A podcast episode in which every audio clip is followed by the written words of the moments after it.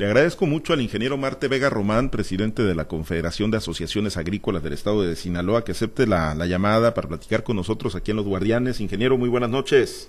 Muy buenas noches, Pablo César. Un gusto saludarte a ti y a tu auditorio. Gracias, ingeniero. 13 de septiembre, ingeniero, y no mejoran los embalses de las presas. Pues hemos recogido una y otra vez ya en los últimos días, en las últimas semanas, expresiones de muchísima, de muchísima preocupación por lo que esto puede impactar en el ciclo agrícola, pues en el que ya prácticamente están inmersos, ingeniero. Sí, definitivamente se nos está yendo este mes también, que históricamente es de los más aportadores de agua al sistema de presas. Pasó agosto, que es el mes más aportador históricamente, y prácticamente nos fuimos en blanco. Ahorita pues ya estamos a mitad del mes de septiembre y también la situación es, alarmante, ¿no? Eh, las lluvias en, en las cuencas, eh, donde salen los escurrimientos a las presas, han sido mínimas, mínimas, y por supuesto que estamos eh, muy preocupados, sin dejar de reconocer que nos quedan 15 días de septiembre, de un momento a otro eh, puede ocurrir algo, y ahorita ojalá y nos ocurra, un fenómeno meteorológico que tienda a cambiar la situación. Eh, pero sí, ahorita, la realidad es una realidad muy preocupante y, que tenemos que trabajar al respecto, ¿no? No podemos esperar cruzados de brazos a, qué va a venir en los próximos días. Mm. En un escenario catastrofista, ingeniero, que, que, ojalá cambie, por supuesto, ¿no? Pero bueno, nos tenemos a tener a lo que hay ahorita en las presas regionales. ¿De qué tamaño puede ser el impacto, pues, para el principal cultivo? Digo, con todos los problemas, y ahorita vamos a platicar de, de los problemas que siguen arrastrando en materia de comercialización, pero ¿de qué tamaño puede ser el impacto para este, pues, que es el principal cultivo de Sinaloa, el maíz? Eh, no, e, es, bastante fuerte. Pues eh, el, el, maíz es el principal cultivo en el estado más o menos 500 mil hectáreas que sembramos todos los años. Y ya algo que ya se está viendo en estos momentos es que algunos módulos ya están tomando sus decisiones y están autorizando cero hectárea de maíz. Eh, otros también, porque todos los módulos tienen características diferentes, eh, otros módulos están autorizando un 40%. Entonces implicaría esto, por supuesto, reducción la siembra de maíz, y el riesgo de que el productor pudiera también dejar tierras sin sembrar. Entonces es algo sumamente alarmante. Un productor lo último que haría es dejar una, una tierra sin sembrar, pero son los riesgos que estamos eh, ahorita visualizando, ¿no? que pudieran ocurrir si el panorama no nos cambia. Cero maíz entonces en algunos módulos está perfilando por la baja de agua. Sí, así es, definitivamente hay que reconocerlo, las fechas óptimas de siembra de maíz es noviembre, tenemos tiempo todavía, pero pues no deja de preocuparnos, porque eh, a estas fechas, otros años, la mayoría de los años, la situación es sumamente diferente. Eh, tenemos agua en las presas y repito, se nos están yendo los meses aportadores. Eh, también hay que decirlo, teníamos el pronóstico del niño que sigue vigente y esto significa más lluvias pero pues ahora resulta que viene atrasado este niño, entonces el pronóstico nos lo están cambiando que sí va a haber lluvias para más adelante. Esperemos que así sea. El gobernador Rocha hoy, hoy decía, ¿no? Que han estado trabajando ahí junto con las organizaciones, ha mencionado a la CADES, incluso, eh, pues han, han trabajado un programa de, de, bombeo, de extracción, aprovechando la infraestructura que puedan tener los módulos y los propios productores. Ingeniero, eh, ¿compensa esto algo? Y, y, va en serio este programa de rescate? ¿Qué tanto podría generarse a partir de esta estrategia? Supuesto que va en serio desgraciadamente no todos los distritos y no todos los módulos tienen la, capacidad o facilidad de echar a andar pozos o efectuar algún tipo de rescate de ríos. Eh, sin embargo, los que tienen la posibilidad de hacerlo lo van a hacer. Eh, pero esto implica eh, gastos muy, muy fuertes que en estos momentos, pues ya todos lo sabemos, no, no pueden recaer en el productor. El productor viene, viene de unos ciclos muy difíciles, eh, cero utilidades, algunos con muchas pérdidas, y adicionarle un costo al cultivo nuevo de, de los gastos de rescates de agua, pues no se va a dar. Entonces el, el gobernador sí tuvimos un acercamiento con él y está en la mejor disposición de buscar esos recursos que son a través de la Conagua, ¿no? Si han existido, si existen, es cuestión de gestionarlos y que aterricen. Ahorita, pues, que están muy difícil acceder a cualquier tipo de recurso. Incluso el gobierno del Estado tiene una cantidad asignada ya para esos, esos rubros, pero eh, en esta situación generalizada de todo el Estado es prácticamente eh, insuficiente. ¿Tienen, eh, ¿Tienen una idea, ingeniero, de cuánto podría llegar a costar o cuánto se ocuparía para medio compensar el déficit que traen empresas, eh, compensarlo a través de estos rescates? Mira, no, no, no es mucho en cuanto a volúmenes de agua, no creas que es mucho. Algunos módulos lo pueden hacer, otros difícilmente pueden hacer algún tipo de rescate.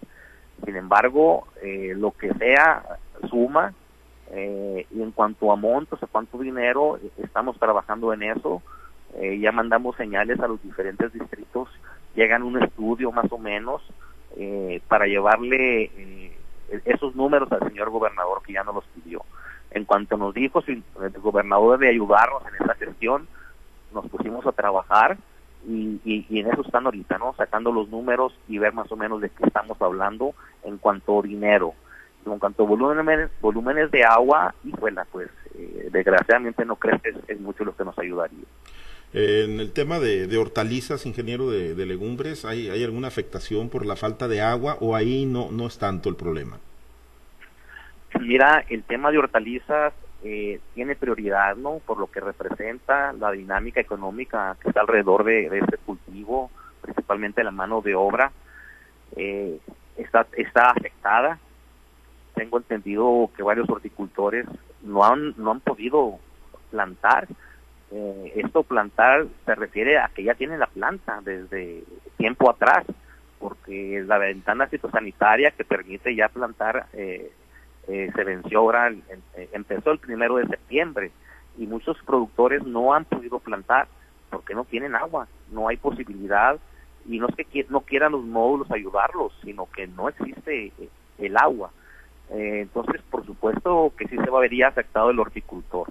Aunque más adelante se nos repusieran los volúmenes de presas, eh, eh, estos horticultores ya están desfasados, ¿no? En sus programaciones, en sus contratos que tienen preestablecidos, y créeme que sí es un daño muy fuerte, ¿no? A ese sector. Bueno, pues eso es de cara a este ciclo que, que ya está en puerta, ingeniero, y el que recién, bueno, pues el, el, más reciente, pues ustedes, eh, ¿con qué sabor de boca se quedaron? Digo, si es que ya bajaron la cortina en el tema de comercialización, ingeniero. Ustedes, pues digámoslo así, son, eh, aglutinan a los productores de, mayor volumen, de mayor hectariaje. Muchos de ellos quedaron fuera de, de, los dos esquemas de comercialización, el que implementó Segalmex y el que implementó Gobierno del Estado. Ya de plano terminaron de rascarse con sus propias uñas, ingeniero, en el, en el tema de comercialización. No, por supuesto, se hizo un esfuerzo de acomodar a, los, a, la mayoría de los productores en, cualquiera de los esquemas, sea el de Segalmex o el del gobierno del estado, que hay que, reconocer lo que los que entraron pues fue de gran beneficio, no hay duda, ¿no? Pero también todos sabemos que dos terceras partes de, la producción no pudieron entrar, eh, unos ya vendieron en, en precios muy por debajo de lo que tenía programado, incluso todavía hay volúmenes que no se han podido comercializar. Incluso a bajos precios eh, no existen los compradores. Eh, la página no se ha cerrado esa, no se ha cerrado el ciclo anterior. Desgraciadamente, eh, un ciclo en general malo. Vamos a, venimos arrastrando esa situación eh, todavía. el tema de crédito, de la falta de crédito nos hizo mucho daño y más que se va a venir para, para el ciclo venidero, ¿no? Eh, eh, hay una total incertidumbre cómo se va a abordar el tema del crédito ahora con la desaparición de la financiera. Eh, se está trabajando, estamos buscando los esquemas, esperemos que nos, den los tiempos, ¿no? Para que la mayoría de los productores que estaban en la financiera tengan acceso al crédito. Bien, ingeniero, permíteme hacer un rápido recorrido por algunas ciudades de Sinaloa en esta charla en Guardianes. Vamos a los Mochis, está mi compañero Manuel Hernández. Platicamos con el ingeniero Marte Vega Román, presidente de CADES. Manuel, te escucha nuestro invitado. Gracias, gracias Pablo César Marte. Ingeniero, ¿cómo estás? Un gusto saludarte, estimado Manuel. Igualmente, mi querido ingeniero, ya sabes, un gusto saludarte. Ingeniero, ya, ya eh, la situación la has descrito tú eh, de una manera dramática, no hay agua en las presas, no está lloviendo, no llueve eh, no llovió en los meses eh, que ustedes y todos esperamos que llueva, ingeniero. Eh, debo suponer que ustedes ya han, ya han pues, elaborado el programa futuro que se espera, la crisis económica, la crisis, el, ¿dónde va a golpear la crisis social? En donde golpea a Sinaloa, que la actividad primaria no tenga, no tenga el elemento fundamental para para detonar que es el agua. ¿Han medido esto que se viene, ingeniero? ¿Lo hemos medido? ¿Estamos conscientes de lo que se nos puede venir?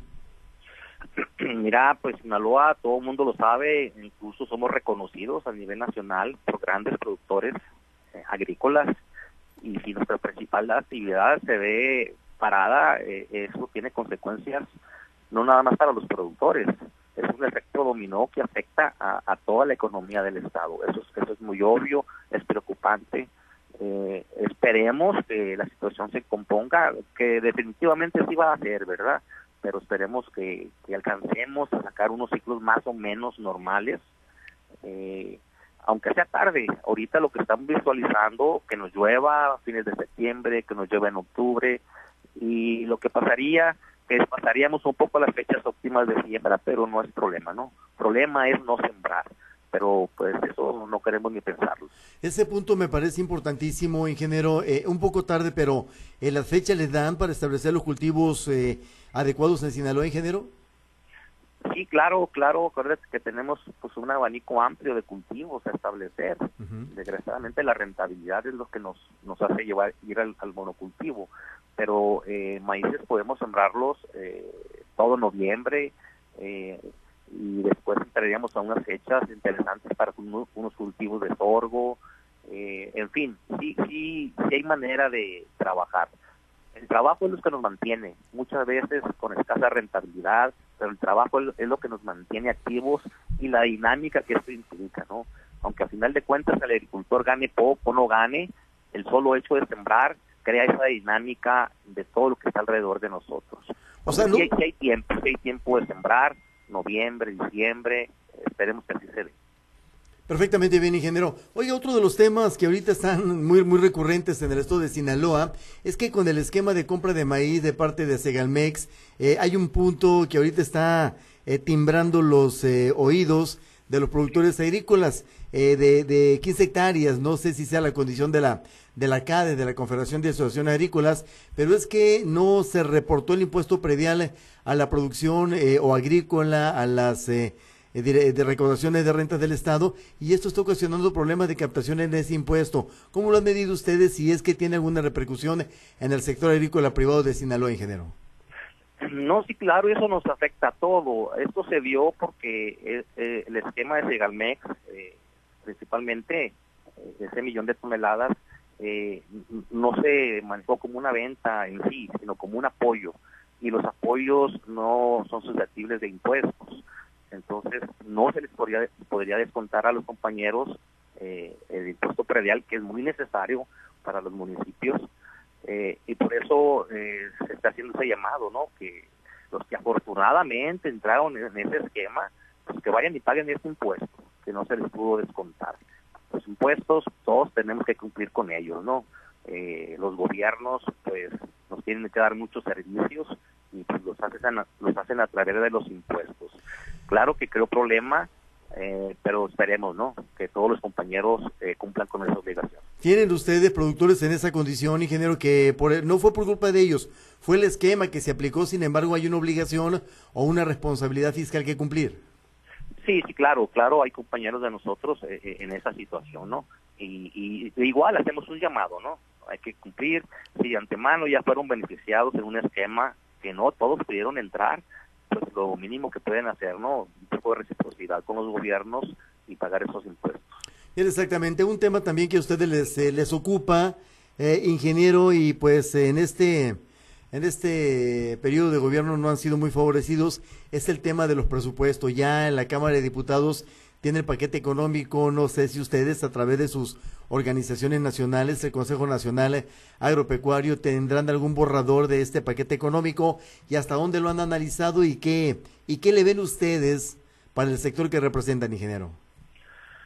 Claro que en cuanto salió em, empezamos a analizarlo, todavía está en ese proceso, pero está muy claro, ¿no? A simple vista viene prácticamente igual eh, que el presupuesto que ejerció este año, eh, donde hay muchas deficiencias para nuestro sector, el sector agrícola y comercial.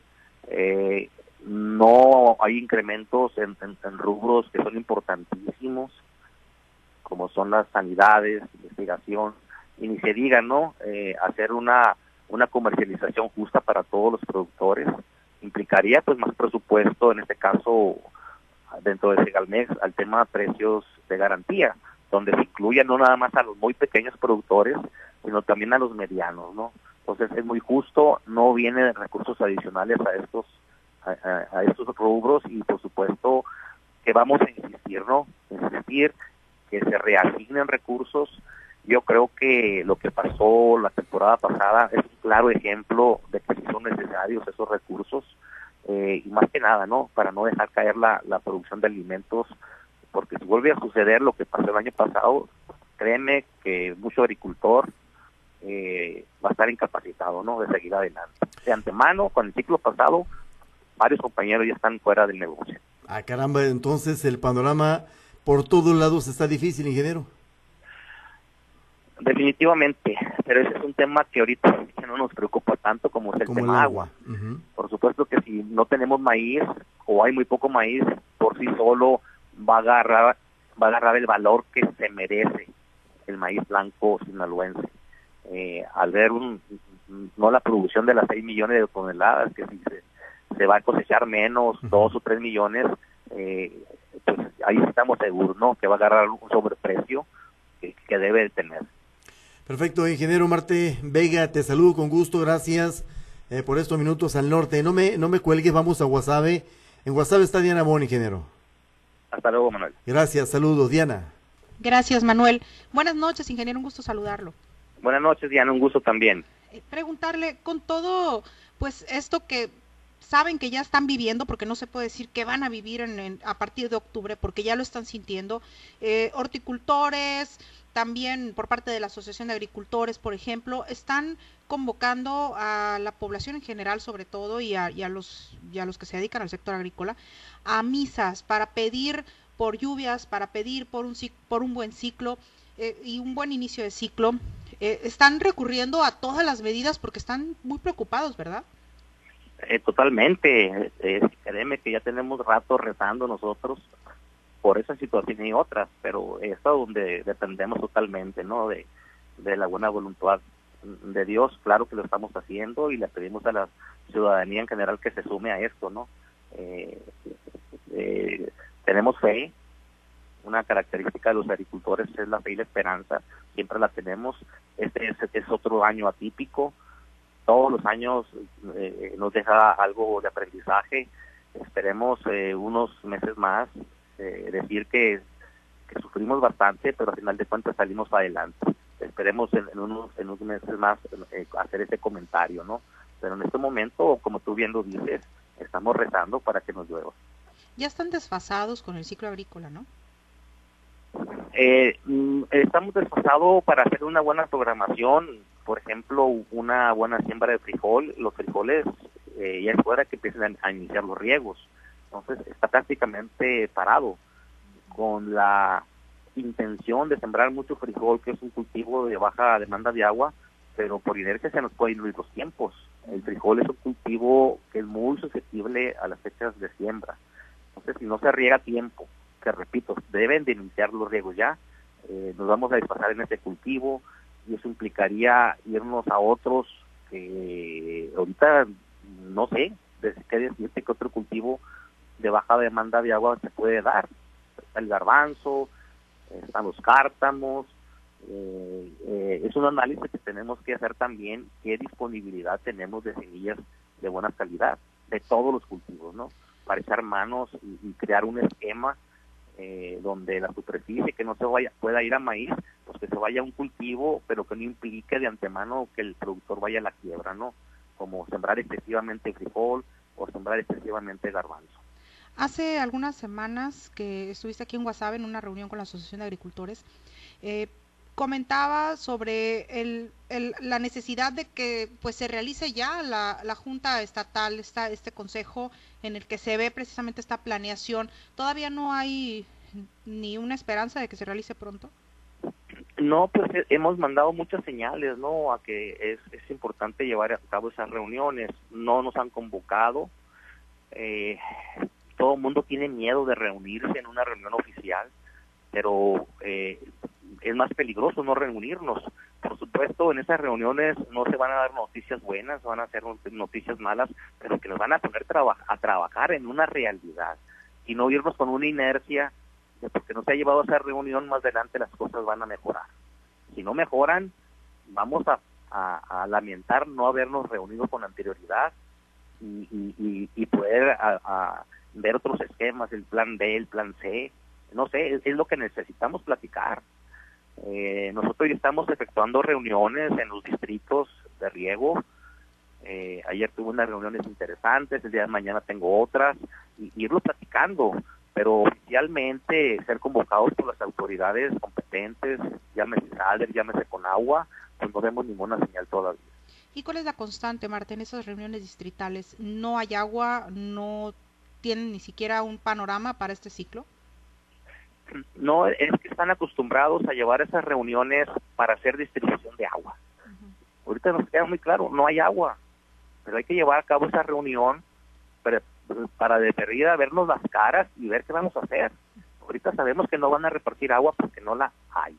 Entonces, eh, no hay que esperar a que exista más volúmenes en las presas para llevar a cabo esas reuniones, a lo mejor ese momento no se llega y el tiempo se nos va.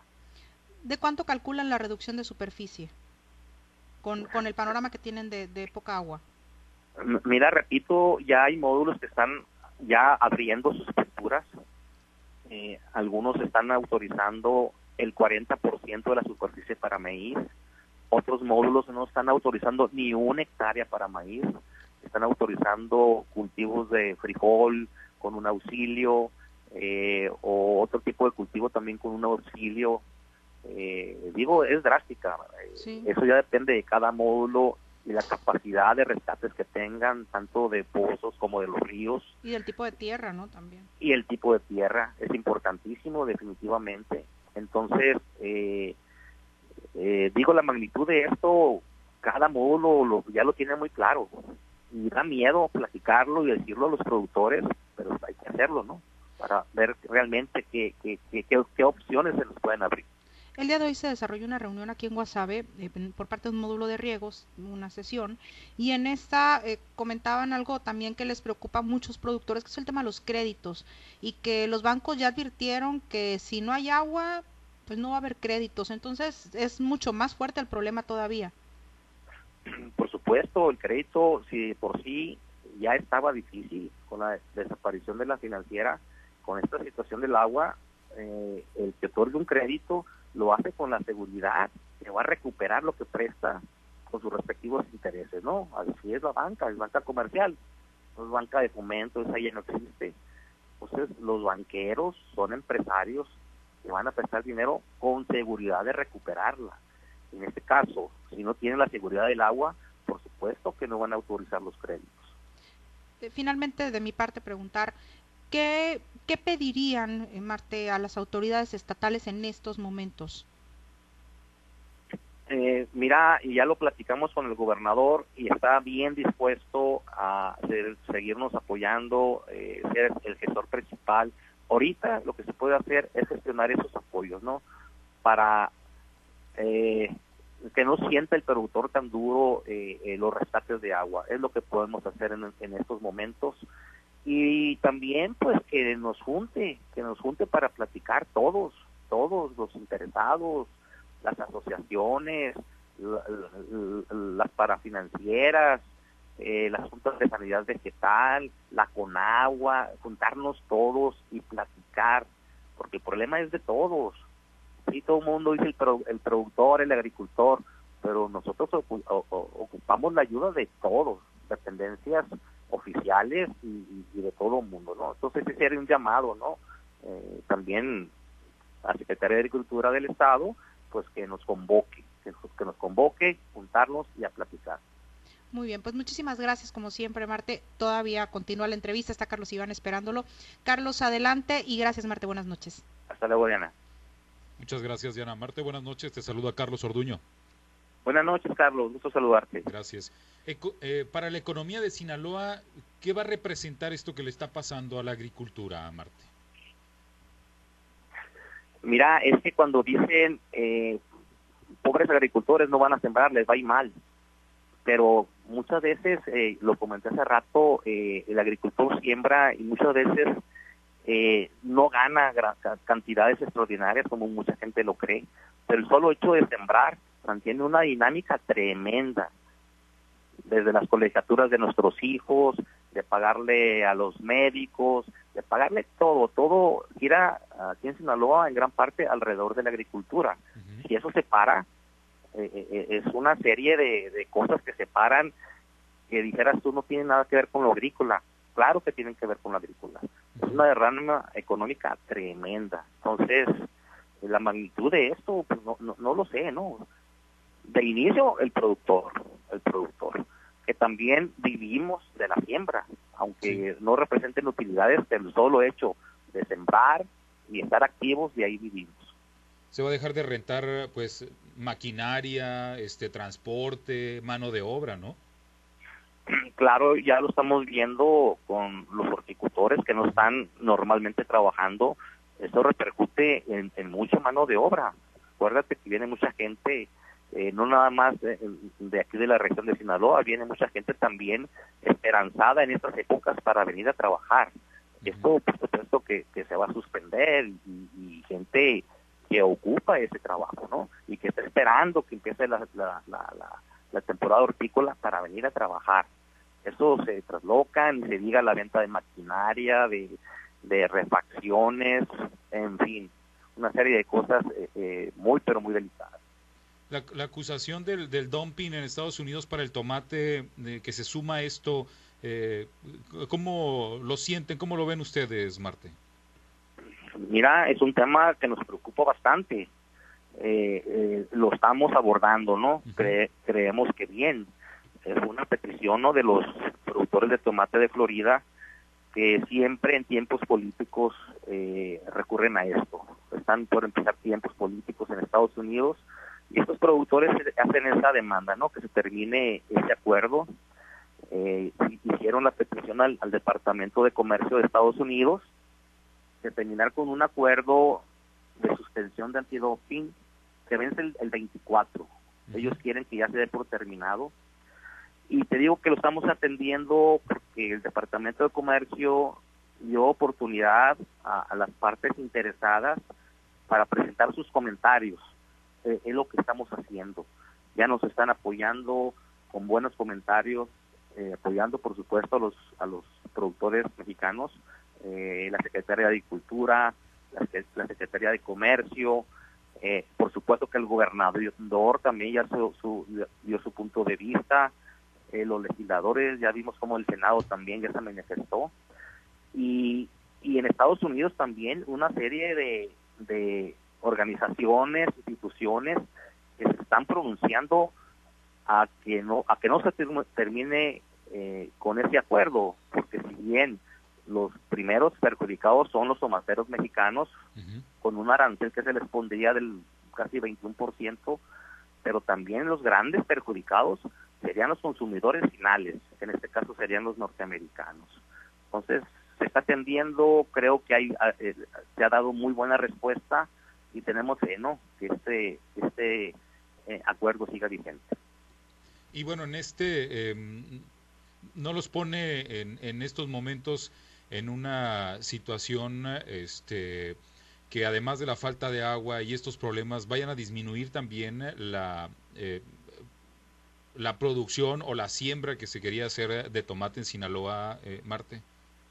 O, o que vayan a optar por otros, por otros cultivos existe un nerviosismo tremendo en el sector hortícola. Ese tema, el tema de la falta de mano de obra, eh, eh, eh, no te imaginas la serie de, obstáculos que tiene el horticultor. no es tan fácil como decir voy a producir hortalizas y ya. Cumple con una serie de requisitos estarse certificando constantemente, eh, son, unos, unos, retos tremendos. Ahora súmale eso, que se termine el acuerdo del antidoping, súmale que no hay mano de obra, eh, créanme que es un sector eh, que está ahorita muy, muy vulnerable, esperemos que sigan insistiendo, es muy importante su labor, eh, pero sí, eh, créeme que sí, día con día, eh, los horticultores van, van a menos. ¿Crees que eh, esta falta de agua en los módulos, digo, porque en algún momento eh, cuando hay suficiente agua siempre hay problemas a la hora de el reparto del agua? ¿Qué crees que se vaya a requerir, que se vaya a necesitar, incluso seguridad pública en las compuertas, Marte? Es un tema interesantísimo, ¿no? No te imaginas lo que están batallando, lo que van a batallar los módulos para hacer la asignación de los volúmenes a los que van a tener derecho. Es una situación muy seria, muy delicada, en donde vemos todos eh, eh, no tanto como productores como autoridades, y ser muy respetuosos. Porque si se viene una ingobernabilidad en el tema del agua, olvídate. Eh, las eficiencias se pierden, porque un, un productor le quita el agua a otro, eh, porque bajan los niveles, las eficiencias se pierden y esto sería más catastrófico, ¿no? De, de, lo que sí. Son tiempos de, ser muy responsables, ¿no? Todos, todos organismos y principalmente los productores. Muy bien, pues muchas gracias Martín, te agradezco la oportunidad de platicar. Te deja un, sal, un saludo eh, Manuel Gumaro López Cuadras de aquí de esta región. Dice, eh, saludar al ingeniero Marte Vega, dice sin duda solidario con los productores ante las adversidades que vivimos en la agricultura. Y un saludo a mi amigo Gumaro, un saludo a También te dejo un saludo Mario Urias, dice, a estas alturas del ciclo agrícola ya la desesperación hace eh, presa de los productores en la región de Eva, nos, no tenemos agua, estamos en ceros, nos dicen. Yo creo que es una situación eh, que se vive pues en, en, varios, varias zonas, Marte, ¿no? En todo el estado, ¿eh? Créeme que es en todo el estado. En unos en más magnitud, pero esta situación está generalizada en todo el estado. Y repito, hay que juntarnos, hay que platicar y de, de, de esas juntas van a salir eh, opciones, van a salir ideas. Muy bien, pues muchas gracias, Marte. Vamos a regresar con Pablo César Espinosa. Buenas noches. Buenas noches, Carlos. Gracias, muchas gracias, Carlos. Marte, antes de concluir, eh, digo, lo importante es que pues haya agua y que puedan sembrar maíz, pero en el escenario de que sí tengamos volúmenes eh, importantes de, de cosecha para el ciclo que viene, eh, ¿van a repetir el esquema de comercialización que, aplicó la Federación y el Gobierno del Estado o están intentando o están trabajando en, otra alternativa, en regresar a la agricultura por contrato? ¿Qué se sabe hasta el momento, ingeniero? No, claro, ya tenemos tiempo trabajando. Antes de que se viniera el problema del agua, ya teníamos rato trabajando eh, en la comercialización de, de lo que viene, principalmente maíz y trigo. Por supuesto que hay maneras de que se haga una comercialización justa y que te digo justa, que no haya distinción de productores. No podemos eh, ofrecer a un productor de 15 hectáreas y a uno de 16 dejarlo por fuera. Eso no puede volver a ocurrir. Eh, tenemos muy claro lo que hay que hacer. Eh, estamos viendo los escenarios futuros también, que no son halagadores. Eh, sin embargo, sí hay maneras ¿no? De, sacar una comercialización justa para todos los productores, desde el más chiquito hasta los medianos, como le llaman, pero que, que sea algo justo. Y, y sí, tenemos escenarios interesantes. Eh, tiene mucho que ver también con que se nos autoriza un poco el presupuesto en el presupuesto de egresos de la federación y pues es, la lucha que tenemos en estos momentos. Voy a llevarte una, una más antes de concluir. Políticamente, pues siempre han sido muy, muy inquietos y siempre han buscado tener, eh, pues, participación en los órganos de, decisión donde, donde, bueno, pues se, se, toman los grandes acuerdos, ¿no? Desde los cabildos hasta los congresos estatales y ni qué decir del Congreso de la Unión. Van a buscar, van a buscar a través de las organizaciones agrícolas tener representación, ya sea a través de un partido u otro, ¿no? Eh, pero van a tratar de tener esa representación y esa participación en el proceso del 2024. Mira, en lo particular nosotros como organismos, CADES y las asociaciones somos apartidistas, pero por supuesto que nos interesa que lleguen eh, eh, a los congresos gente conocedora del campo. es una tristeza ver quién toma decisiones eh, que desconozca totalmente de lo que es el campo. Entonces, eh, sí trataríamos de influir por el partido que sea, pero que lleguen gentes conocedoras, nos defiendan. Eh, la prueba la estamos viviendo en estos momentos. Toman decisiones gentes que no tienen idea de lo que están aprobando o desaprobando, es el caso, ¿no? Entonces, sí, sí tenemos interés, ¿no? Que lleguen gentes eh, relacionadas con el conocimiento agrícola. Bien. Más aquí en Sinaloa. Bien. Pues estaremos pendientes, ingeniero, y bueno, pues ahí en el seguimiento, ¿no? De lo que ocurra con el tema del agua, que es lo que, lo que más apremia en estos momentos. Gracias, ingeniero, por haber aceptado la invitación para platicar con nosotros. No, al contrario, para César, un gusto, ¿no? Y a la orden como siempre. Gracias. Es el ingeniero Marte Vega Román, presidente de la Confederación de Asociaciones Agrícolas en el estado de Sinaloa. La CADES hoy en la entrevista en Guardianes de la Noche.